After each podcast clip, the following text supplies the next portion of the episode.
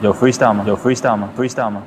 在这个差不多的城市，拿着差不多的工资，过着差不多的日子，开着差不多的车，上着差不多的班，在差不多的路上听着差不多调频，那些差不多的节目，说着差不多的人。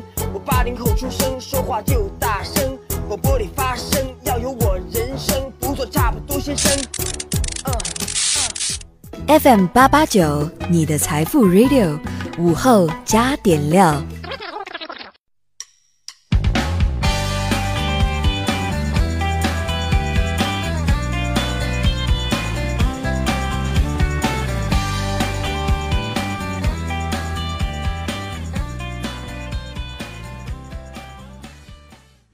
春前的你还好吗？欢迎收听午后加点料，我是海鹏。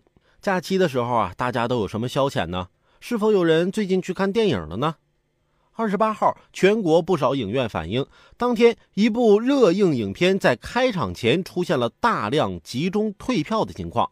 国家电影局对退票信息进行分析，初步认定该影片退票情况确有异常，具体问题尚待研判。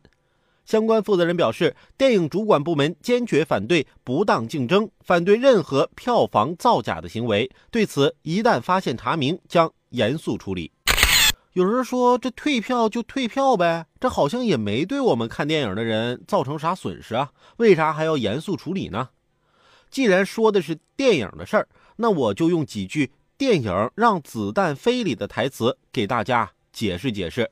得巧立名目，拉拢豪绅交税捐款，他们交了，才能让百姓跟着交钱。得钱之后，豪绅的钱如数奉还，百姓的钱三七分成。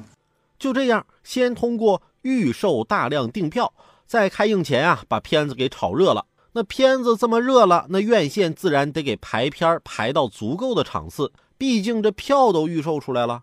开售前啊，赶紧持续退票。但排片已经定了，不能改了。然而在退票之后啊，空位是人买了之后又退的，不算是注水，也不算是幽灵场。这样这部片子的首日票房呢就爆发了，经常都是首日票房突破多少多少亿。后几天啊，院线那之前都爆发了，那只能被迫多给他排片啊。还会有更多的消费者看了宣传，以为片子多火爆而涌入电影院来观影。同档期的其他片子自然就会受到影响，这真正的票房一上来，那自然是发行方、制作方按照事先约定好的比例，钱进入各自的口袋。对于这些恶意排挤同行、妄图愚弄消费者的人，就应该揪出来严肃处理，要让他们啊，后来终于在眼泪中明白，有些票。一旦买就退不掉。